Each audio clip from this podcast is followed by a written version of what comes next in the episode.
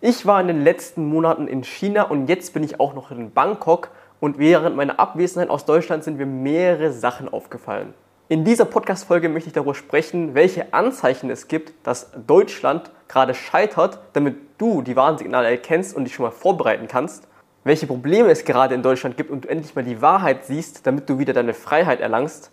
Und welche Alternativen es gibt, damit du im Zweifelsfall dem Ganzen entkommst und du somit sehr viel Zeit und Geld sparen kannst. Aber wie fangen wir am besten jetzt an? Und zwar war ich jetzt erstmal für vier Monate im Auslandssemester, also Pflichtauslandssemester. Ich musste sozusagen ins Ausland gehen, um mein Studium sozusagen beenden zu können. Ich habe mich dafür für China entschieden, weil ich einfach gerne die Sprache lernen möchte.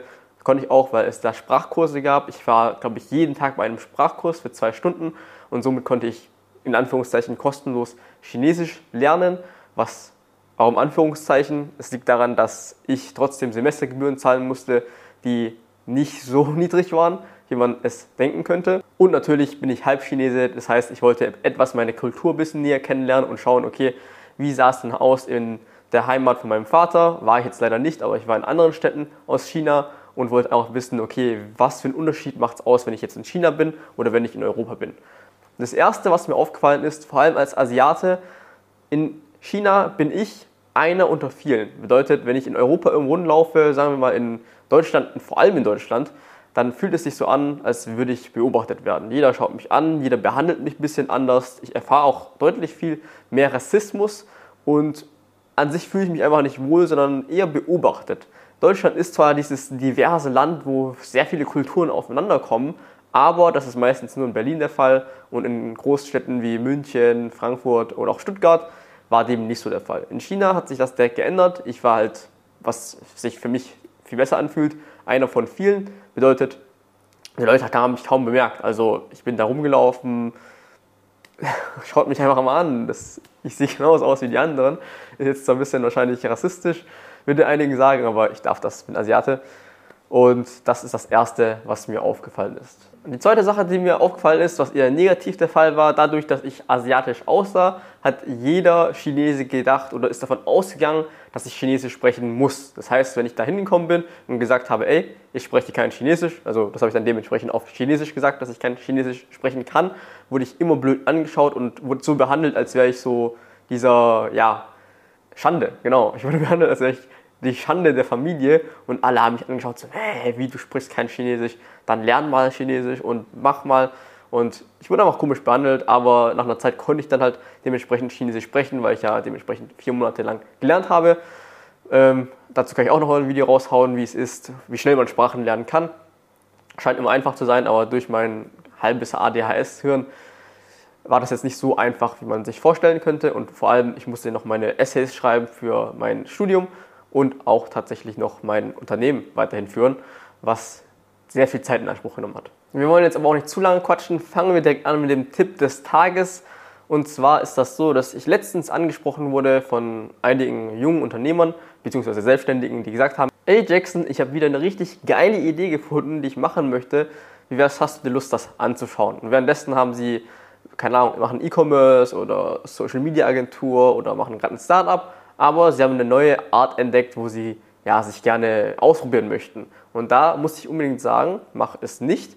Wenn du gerade bei einer Sache dran bist, dann zieh sie auch wirklich komplett durch.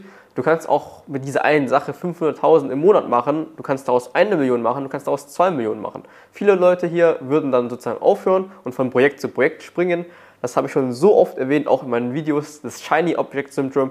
Das kennen zwar viele, aber trotzdem halten sich viele nicht dran und springen dann von Krypto-Trading zu E-Commerce, zu SMMA oder fangen an, Handwerksunternehmen aufzubauen. Das kann auch sein. Oder machen Karriere im Investmentbanking und dann switchen sie doch nochmal. Das ist alles an sich gar kein Problem, aber wenn ihr euch für eine Sache committet, dann werdet ihr da auch erfolgreich werden. Das heißt, wenn es euer Ziel ist, Geld zu verdienen, viel Geld zu machen, erfolgreich zu werden, dann zieht erstmal eine Sache durch. Wenn euer Ziel ist, ist euch selbst zu finden, zu entdecken, okay, was macht mir am meisten Spaß, dann könnt ihr gerne von der einen Sache zur anderen Sache springen. Aber dann seid ihr eins bewusst, dann ist es dann nämlich so, dass du, dadurch, dass du von der einen zur anderen Sache springst, niemals erkennen wirst, ob das volle Potenzial dir Spaß machen würde. Das heißt, Tipp des Tages, verfall nicht dem Shiny Object Syndrome und zieh mal wirklich eine Sache durch, bevor du wieder zu einer anderen Sache springst. So, kommen wir auch schon zum Hauptthema von dieser Podcast-Folge. Und zwar bin ich ja jetzt in Bangkok, sieht man nicht mehr, ist gerade dunkel draußen geworden und man sieht zwar auch ein anderes Setup, aber ich bin gerade in Bangkok. Die, die mich mir auf Instagram folgen, haben das schon längst gesehen. Wenn du mir noch nicht auf Instagram folgst, dann solltest du es jetzt machen. Mein Instagram-Name ist Jackson ohne O X L Y. Also sozusagen mein Name, aber ohne das O, aber zwischendrin noch das X. Ich blende es auch hier ein im Videopodcast. Wenn du gerade auf Apple oder Spotify dir das anhörst, ich habe noch einen Videopodcast, das heißt, du kannst gerne auch auf YouTube gehen und da dir die Podcast-Folge anschauen. So, das erste, was ich hier besprechen wollte, war, warum Deutschland, also welche Anzeichen es gibt, dass Deutschland gerade scheitert. Was ist denn die Definition davon, von einem gescheiterten Staat oder von einer Failed Society, wie Andrew Tate es mal in seinem Video erwähnt hat? Es definiert gescheiterten Staat als, also das kommt aus einer PDF bzw. einem Paper, das tue ich unten wahrscheinlich verlinken oder auch den Google Drive Link dazu schicken, was die Quelle davon ist. Es definiert gescheiterten Staat als solche, die nicht in der Lage sind, grundlegende politische Güter wie Sicherheit, Rechtsstaatlichkeit und grundlegende Dienstleistungen bereitzustellen. Die Hauptindikatoren für einen gescheiterten Staat sind der Verlust der Kontrolle über das Territorium, Unfähigkeit, öffentliche Ordnung aufrechtzuerhalten, Versagen in der Bereitstellung grundlegender Dienstleistungen, wirtschaftliches Versagen, Korruption, Verlust der Legitimität der Regierung, schwache Institutionen, interne Konflikte, und diplomatische Isolation. Der Zustand des Scheiterns wird als hauptsächlich durch menschliches Handeln verursacht angesehen, nicht durch unvermeidbare strukturelle Defizite. Das heißt, in den meisten Fällen ist das so, dass nicht der, die Struktur an sich, also Demokratie zum Beispiel, oder sagen wir mal Diktatur, schuld an dem ganzen System ist, sondern die Menschen, die dahinter stecken und auch die Menschen, die genau diese Partei gewählt haben. Also ja, du bist schuld und auch ich, weil ich habe letztes Jahr letzten, bei der letzten Wahl nicht gewählt. Das heißt, ich und auch du bin schuld daran, dass wir jetzt diese Situation haben. Warum? Weil wir die Leute genau in den Bundestag gewählt haben, beziehungsweise nicht genau die Personen, weil das haben wir ja nicht. Wir können ja nicht genau Personen in den Bundestag wählen, aber Parteien, die wir reinwählen können. Aber bevor ich meine eigene Meinung dazu äußern möchte, will ich erstmal ein bisschen wissenschaftlich an die Sache rangehen. Ich sage mal jetzt mal wissenschaftlich, aber ich sage ein bisschen auch theoretisch. Und zwar gehen wir jetzt die einzelnen Punkte durch, wofür es sozusagen ähm, ein Anzeichen sein kann, dass Deutschland gerade ein bisschen scheitert. Also, der erste Punkt ist der Verlust der Territor territorialen Kontrolle. Also, ein Beispiel ist, ein Teil des Landes wird effektiv von nichtstaatlichen Akteuren oder auch von fremden Staaten belagert in der Ukraine zum Beispiel wäre es ja gerade Russland, die einmarschiert. Es gibt ein paar Orte, die einfach belagert werden von, ähm, ja, verschiedenen, von anderen Staaten, die dann die Ukraine selbst nicht mehr kontrollieren können. In Deutschland sehe ich das Problem zurzeit nicht, weil es einfach keine Territorien gibt, die von bestimmten Menschen eingenommen werden. Es gibt zwar durch Zuwanderung von, ich sage es mal ein bisschen politisch, Asylanten das Problem, dass in einigen Städten bestimmte Viertel belagert werden von ja, mehr ausländischen Gruppierungen und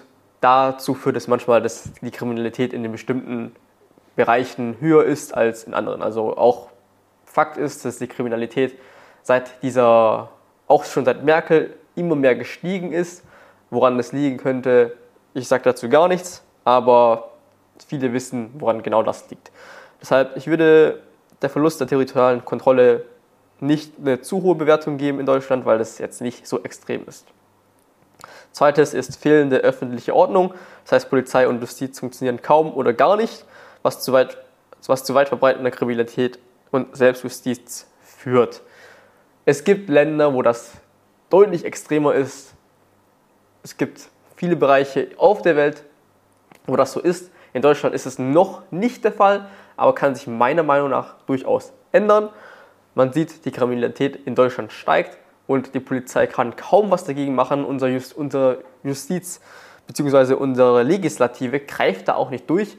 Falls ihr es bestimmt mitbekommen habt, vor mehreren Monaten und auch vor mehreren Jahren gab es ja ein junges Mädchen, was geschändet wurde von sehr vielen minderjährigen Asylanten, Ausländer, also die ich will die jetzt nicht alle in einen Topf werfen, aber ihr wisst genau, welchen Fall ich da gerade spreche.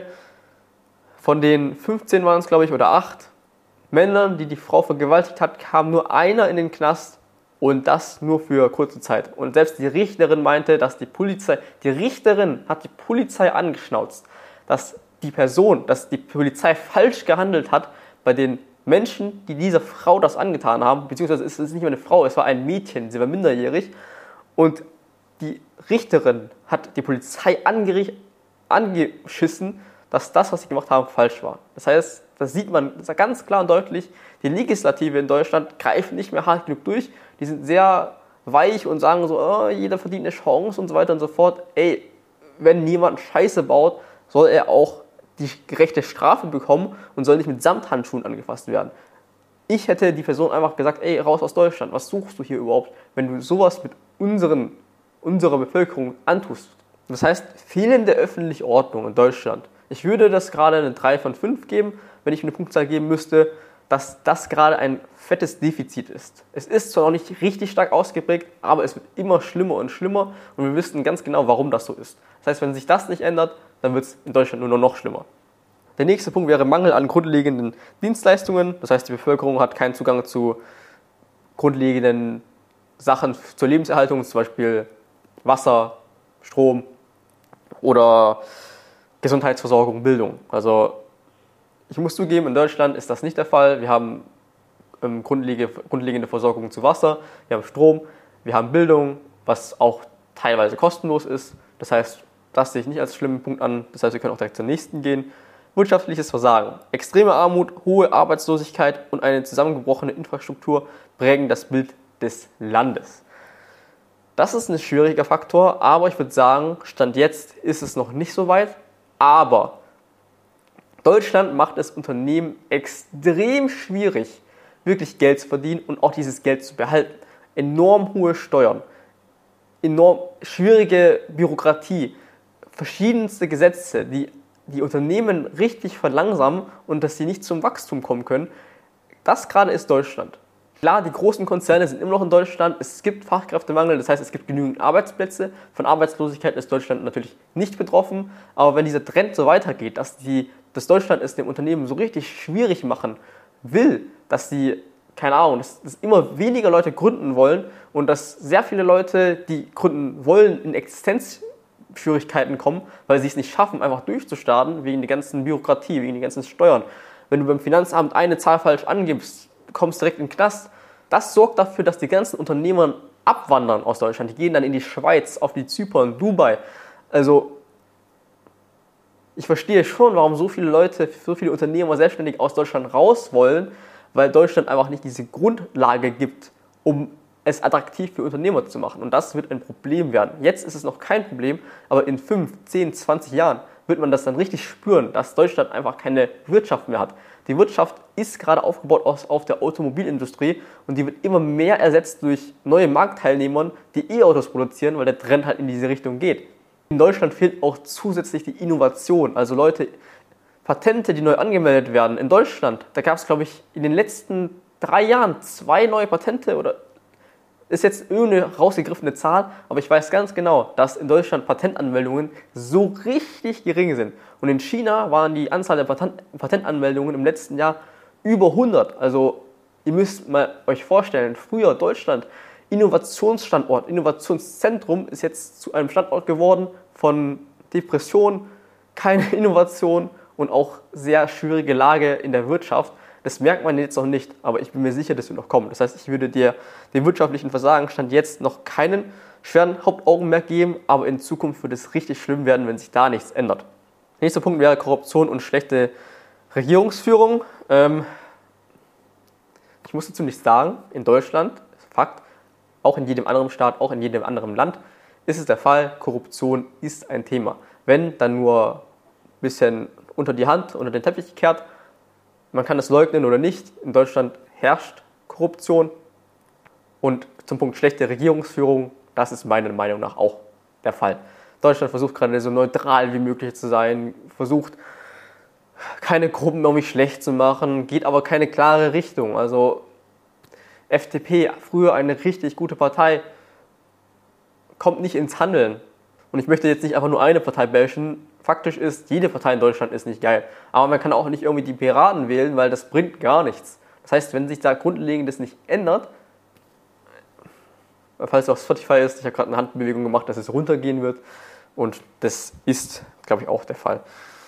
Nächster Punkt ist schwache Institutionen. Also staatliche Institutionen sind effektiv, ineffektiv, schlecht organisiert und existieren in manchen Bereichen des Landes nicht. Okay, der letzte Punkt, den kann man streichen, aber die sind echt schwer, sehr schlecht organisiert und auch nicht gut strukturiert. Also ich, ich würde sagen, zu strukturiert, weil die Bürokratie, also du möchtest einen Ausweis, einen Pass beantragen, das dauert irgendwie mehrere Tage, wo du es in der Schweiz oder in anderen Bereichen am selben Tag noch bekommst, auch Unternehmensanmeldung, brauchst du, vor allem wenn du minderjährig bist, mehrere Jahre, aber auch als Erwachsener Gewerbeanmeldung, das kriegst du nicht, also bis du alles hast, zur Steuernummer, Steuer-ID und so weiter und so fort, das dauert schon mindestens mehrere Wochen. In der Schweiz oder in anderen Ländern bekommst du es noch am selben Tag. Also es ist echt krass, wie über die Bürokratie in Deutschland ist. Also aber äh, machen wir auch weiter. Ähm, interne Konflikte. Ja gut, interne Konflikte haben wir jetzt nicht zu krass, das äh, gebe ich zu. In den USA ist es deutlich schlimmer.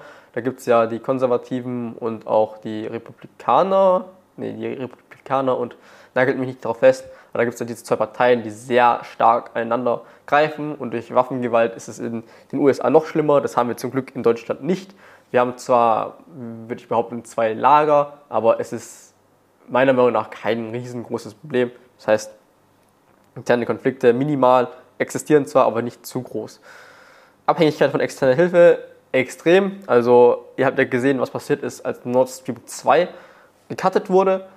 Kaum wurde das Ding gecuttet, unsere Preise gingen extrem hoch. Also Strompreise, Energiekosten, alles nach oben. Und wir waren so abhängig davon, dass die Zulieferer uns neues Gas produzieren, weil wir intern es nicht produzieren können. Aber fairerweise muss man auch sagen, Deutschland ist nicht das einzige Land. Es gibt sehr viele Länder, die von Import, Export einfach angewiesen sind und somit keinen Hebel haben.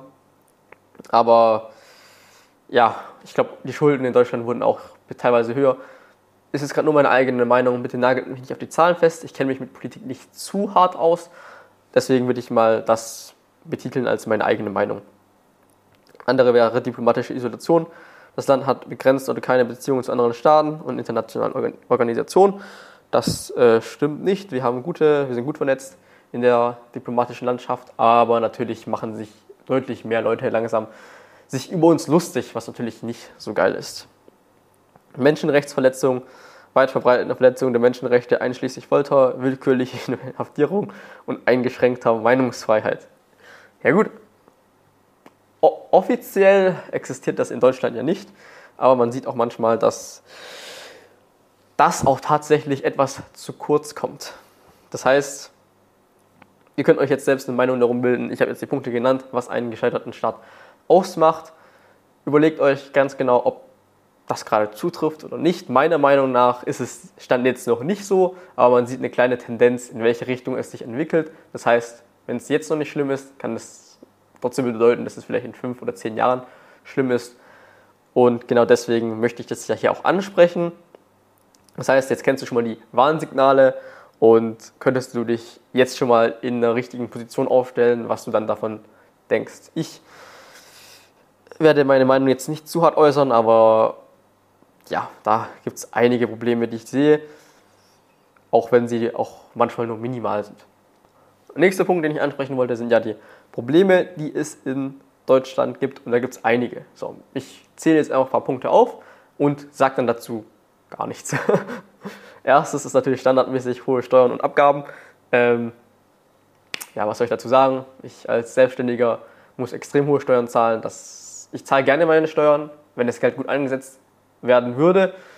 Aber das Geld, was ich sozusagen dem Staat wieder zurückgebe, das wird nicht gut eingesetzt, meiner Meinung nach. Und ich meine, auch Länder wie Dubai oder die Schweiz kriegen es ja hin, dass du wenig Steuerabgaben hast und trotzdem das Land funktioniert. Also ich weiß jetzt nicht, was sie mit dem Geld machen, aber ich finde es langsam frech, wie hoch die Steuern und die Abgaben sind. Aber ich weiß auch ganz genau, dass man legal auch dagegen, dagegen vorgehen kann.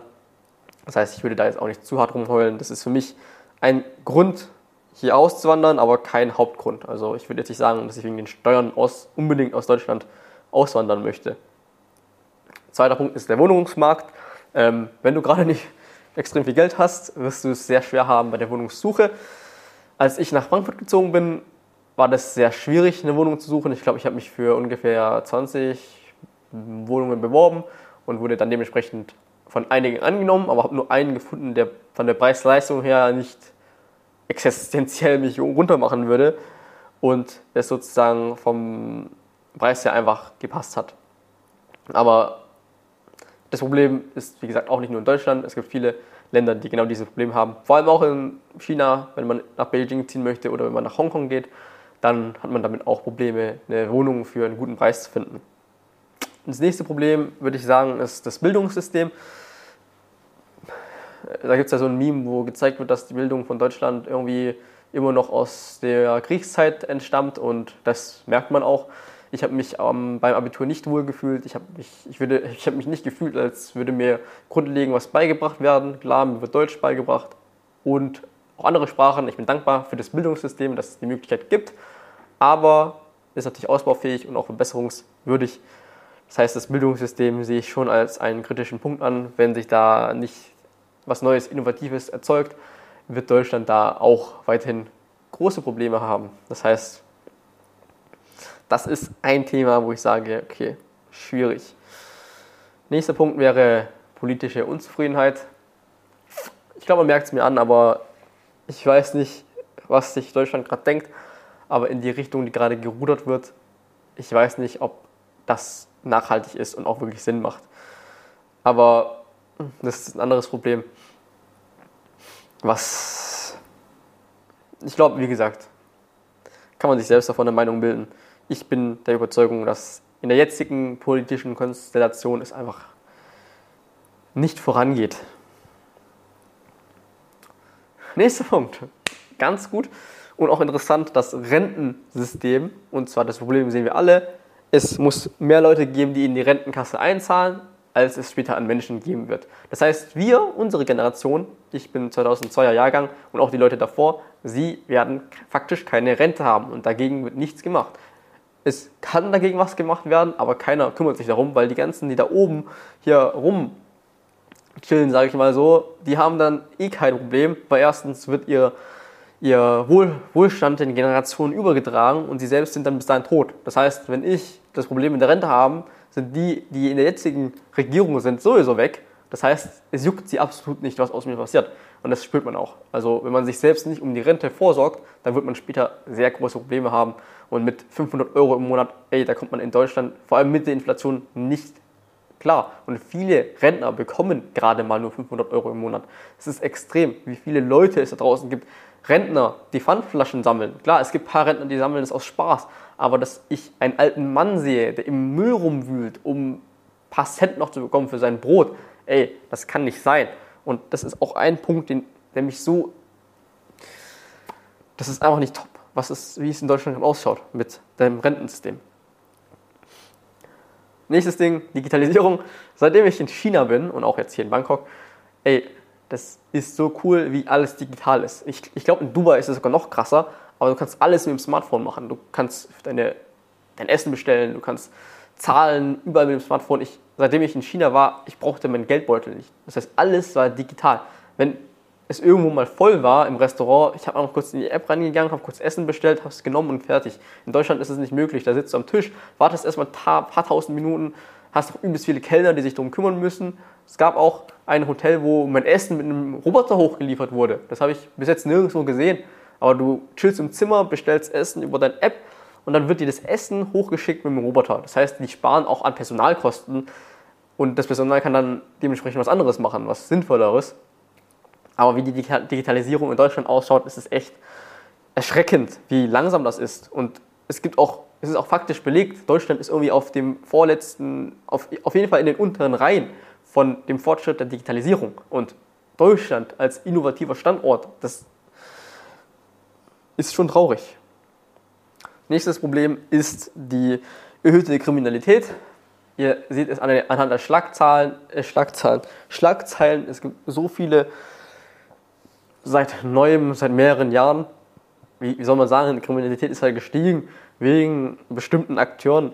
Hier die in Deutschland Entscheidungen getroffen haben und auch die Legislative greift nicht mehr so richtig durch.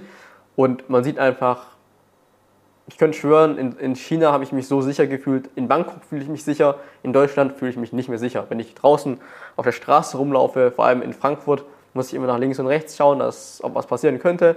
Klar, in Deutschland müsste ich jetzt nicht unbedingt Angst vor Einbrechern haben, aber in Deutschland, meine Familie wurde zweimal ausgeraubt von irgendwelchen Einbrechern. Und guess what? Es waren keine Deutsche. Ja? Das heißt, irgendwas läuft hier nicht, was nicht so laufen sollte und die Kriminalität steigt. Das ist ein Problem.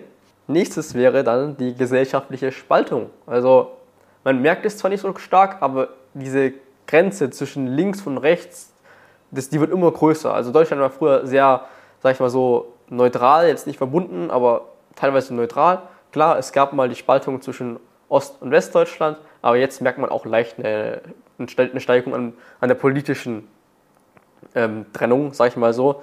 Und auch Spaltung, dass die einen Leute wollen eher das, die anderen Leute wollen, oh, ich, es ist alles so schön, so grün und es läuft alles so top in Deutschland, wir müssen jeden aufnehmen. Und dann gibt es die andere Seite, die sagen, alle müssen raus und äh, die Regierung ist scheiße, alles muss neu gemacht werden. Es gibt ja diese zwei Seiten.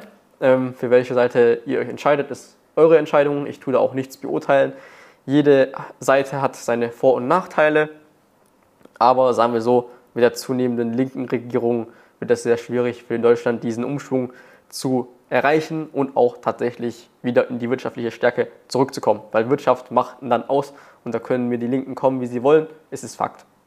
Noch ein weiterer Punkt, ich weiß, nicht, ich weiß nicht, wie viele Punkte ich schon genannt habe, aber es gibt so viele, die Bürokratie. Wie schon gesagt, in Deutschland dauert es gefühlt zehn Jahre, bis man einen Personalausweis bekommt, bis man ein Unternehmen angemeldet hat.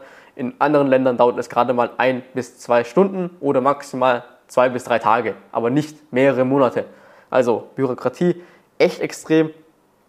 Habe ich auch erst gesehen und, und ja, den Punkt möchte ich jetzt nicht zu lange ansprechen, aber Bürokratie, ich glaube, ihr kennt es selbst, wenn ihr in Deutschland lebt, es ist einfach ein Punkt, es nervt, es stört und man könnte auch alles digital machen, weißt du, also man könnte alle anderen digital machen, es wird besser, ich finde es gut, dass man die Steuererklärung jetzt über Elster einreichen kann, dass man alles online eintippen kann. Aber das nehme ich jetzt auch noch als Punkt rein, wenn du als, als Finanzkrimineller, sag ich mal so, wenn du außerdem irgendwas Falsches beim Formular für die Steuervoranmeldung, für die Umsatzsteuer eingibst, wirst du behandelt wie so ein Straftäter. Also ich könnte schwören, die Vergewaltiger in, in Deutschland werden besser behandelt als Leute, die außersehen mal auf der Steuererklärung was falsch angeben.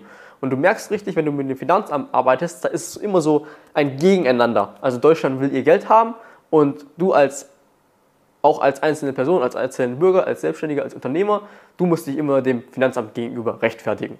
So, in vielen Ländern ist es nicht so. Ich habe gehört, ich weiß nicht, ob das so stimmt, können wir die Schweizer in die Kommentare schreiben, ob das stimmt, aber in der Schweiz ist es so, habe ich gehört, dass das Finanzamt mit einem arbeitet. Das heißt, das Finanzamt ist in der Schweiz ein Dienstleister, die sorgt dafür, dass mit dem Geld, was die Leute verdienen, dass es halt versteuert wird und dass es dann dementsprechend für was Gutes eingesetzt wird. Das heißt, du bist ein Finanzdienstleister, dessen Aufgabe ist es, Geld einzunehmen. Und so wirst du auch behandelt. Das heißt, das Finanzamt will ja was von dir und wenn Leute was von dir wollen, dann behandelst, also wenn du was von Leuten willst, dann behandelst du sie automatisch gut. Das heißt, die, das Finanzamt in der Schweiz behandelt die Unternehmer, die Selbstständigen einfach, die Selbstständigen einfach gut. Ja, und nicht so gegeneinander, so, die hassen sich und so weiter und so fort. Ein kleiner Punkt, aber ich wollte das mit aufnehmen. So, Jetzt meiner Meinung nach, welche Alternativen gibt es? Also, ich komme dann erstmal zu meiner Meinung, was ich von Auswandern denke. Ich denke, Auswandern ist bestimmt eine interessante Sache. Viele würden dann sagen, äh, wegen Steuern. Nee, für mich ist es ehrlich gesagt nicht wegen den Steuern. Also ich zahle meine, gerne meine Steuern, mache ich auch. Und ich sehe kein Problem damit, mein hart verdientes Geld abzugeben. Für mich herrscht da kein Problem. Ja? Ein Staat ist auch nur ein Unternehmen und das Unternehmen muss irgendwie wachsen, muss irgendwie Geld eintreiben. Und wie machen sie das von ihren Kunden, sag ich mal so, also uns Bürgern. So, aber wo das Geld hin investiert wird, das fuckt mich ab. Das heißt, das ist kein Grund, was bei mir dieser Hauptgrund ist. Ich merke es aber direkt, wenn ich nach Deutschland zurückkomme.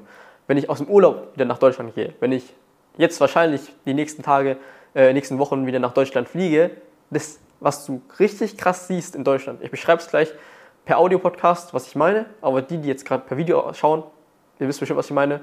Du kommst in Deutschland rein und du siehst dann direkt das. Du siehst den Menschen, also ich habe gerade gezeigt, ein unglückliches Gesicht, ein Gesicht mit äh, Mundwinkel nach unten. Du siehst in Deutschland, wenn du reinkommst, direkt Menschen, die grundsätzlich unzufrieden sind mit ihrem Leben. Du siehst es direkt. Du spürst es auch, wenn du nach Deutschland, wenn du nach, in Deutschland einreist. Flughafen, okay, da vielleicht noch nicht, weil die Leute freuen sich, hey, ich kann jetzt rumreisen.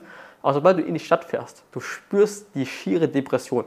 Du merkst auch, wie, wie negativ die Deutschen sind. Also du gehst rein, es ist negativ, es fühlt sich bedrückend an. Du gehst dann ins Ausland, da ist dann Sonne, auch, auch in kälteren Regionen, auch in China, merkst du einfach, dass die Leute sich da anders behandeln. Also die Leute sind grundsätzlich glücklicher. Also es gibt ja so eine Skala von Glücklichkeitswert und ich glaube, Deutschland ist ganz weit unten. Also die Deutschen sind nicht glücklich und das spürt man. Und es zieht dich auch mit runter. Wenn du eine Person bist, die sich davon nicht beeinflussen lässt, also es irgendwie schafft, immer happy zu sein und sich von äußeren Bedingungen nicht beeinflussen, mach weiter so. Das ist eine sehr gute Eigenschaft. Ich bin zum Beispiel so eine Person, ich lasse mich davon beeinflussen. Das heißt, ich spüre es, wenn Leute um mir herum einfach negativ drauf sind, einfach depressiv sind und einfach, ja, es diesen kalten Schock gibt. Und damit meine ich nicht das Wetter, ich meine damit einfach die, das Verhalten der Menschen. Du siehst es ihnen im Gesicht an. Schreib mir auch gerne in die Kommentare, ob du verstehst, was ich meine. Wenn du auf Apple Podcast bist, schreib mir kurz gerne in den Instagram-DM, ob du weißt, was ich meine. Also, es ist echt extrem. Das heißt, eine Alternative, die viele gerne vorschlagen, wäre sozusagen die Schweiz, weil es so, so wie Deutschland ist, aber teilweise besser. Die Leute sind auch anscheinend glücklicher, sind auch viel freundlicher. Das heißt, die erste Alternative würde ich behaupten, Schweiz. Ich kenne da auch einen, der in die Schweiz ausgewandert ist, der ist durchweg positiv mit der Entscheidung gewesen und sagt mir auch die ganze Zeit, ey, komm, zieh vielleicht auch in die Schweiz, ist was Gutes, was man machen kann. Standardmäßig gibt es auch mehrere andere Positionen in Europa. Wenn du ein Mensch bist, der eher in Europa bleiben möchte, wäre alternativ noch vielleicht Zypern oder was die ganzen YouTuber machen. Die gehen ja nach, ähm, wo wohnen Unge jetzt? Äh, ich nehme erstmal ein anderes, ein anderes Land, äh, ich nehme erstmal eine andere Insel. Teneriffa wird auch sehr gerne bewandert als digitaler Nomade. Marbella ist auch ein Standort, wo viele hinreisen, um auszuwandern.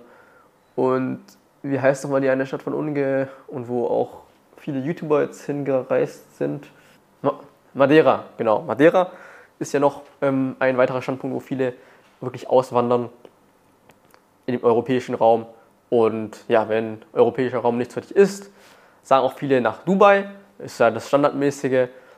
Dubai würde ich aber tatsächlich als Unternehmer meiden, weil du einfach nicht mehr so richtig ernst genommen wirst, wenn du nach Dubai gehst, weil da gehen die meisten Leute hin. Wenn du Dienstleistungen aus Deutschland beziehst, also deine Kunden in Deutschland hast, würde ich vielleicht einen Umweg gehen, Geschäftsführer einstellen in Deutschland und dass du halt privat nach Dubai auswanderst, aber dein Unternehmen trotzdem in, in Deutschland ist. So, damit du einfach nicht diese Probleme hast.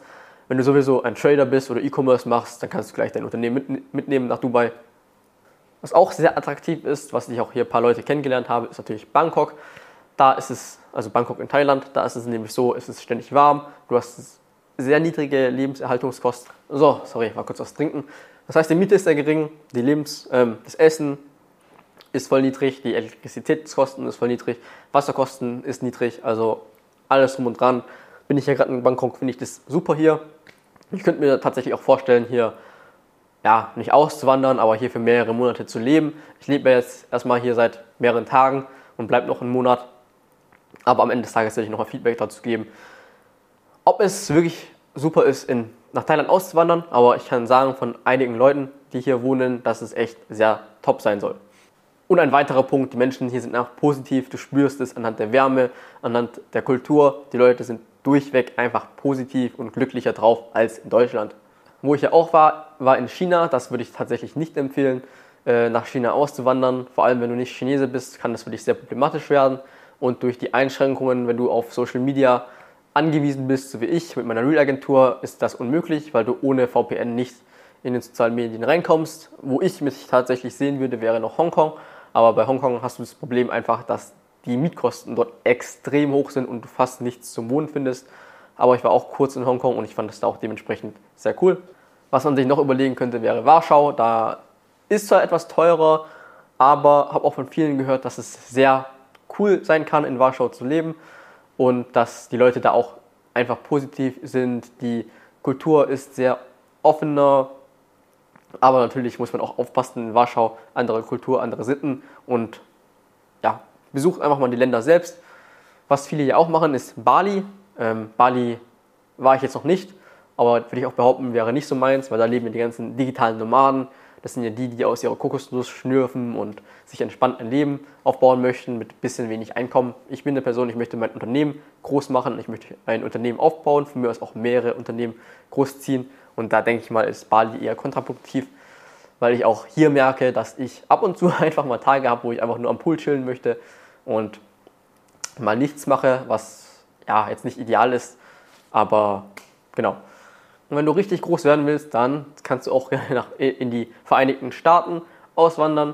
Da hast du aber das Problem, dass es teilweise genau das gleiche ist wie Deutschland. Äh, du hast da zwar mehr Möglichkeiten, weil es einfach an sich dass die Wirtschaft dort besser ist, aber du wirst dann genauso hohe Steuern haben. Du wirst dann genau kein Gesundheitssystem haben, weil du deine Rechnungen selbst bezahlst für den Arzt. Und in den USA gibt es andere Probleme, aber es ist auch ein valider Punkt zu sagen, wenn man in die USA auswandern möchte, vor allem weil Englisch, jeder Deutscher sollte teilweise in der neuen Generation Englisch sprechen.